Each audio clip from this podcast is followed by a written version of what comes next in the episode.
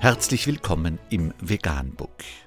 Wir liefern aktuelle Informationen und Beiträge zu den Themen Veganismus, Tier- und Menschenrechte, Klima- und Umweltschutz.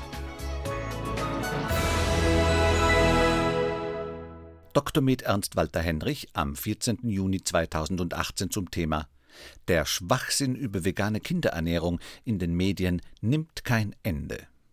Das Schlimme daran ist, dass wegen einer solchen irreführenden Berichterstattung vielen Kindern die gesündeste ist gleich vegane Ernährung vorenthalten wird, weil die Eltern Angst bekommen.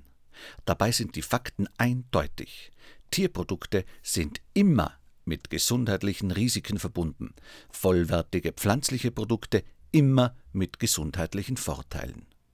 Wie soll eine Ernährung für ein Kind gesund sein, wenn gesundheitsschädliche tierische Produkte enthalten sind? Man braucht nicht einmal ein Experte zu sein, um dies zu erkennen, sondern einfach nur logisch zu denken. Aber wie kommen dann die Berichte und Studien über kranke vegane Kinder zustande? Dies ist ganz einfach zu erklären.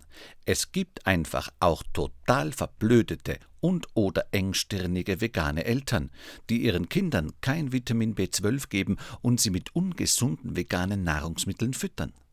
Eine ungesunde vegane Ernährung macht nun einmal krank.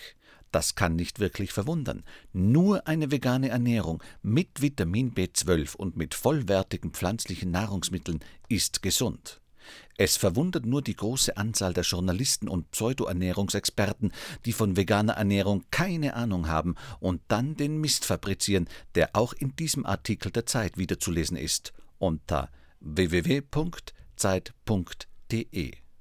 Alles zur veganen Kinderernährung gibt es hier www.provegan.info. Vegan, die gesündeste Ernährung und ihre Auswirkungen auf Klima und Umwelt, Tier- und Menschenrechte. Mehr unter www.provegan.info.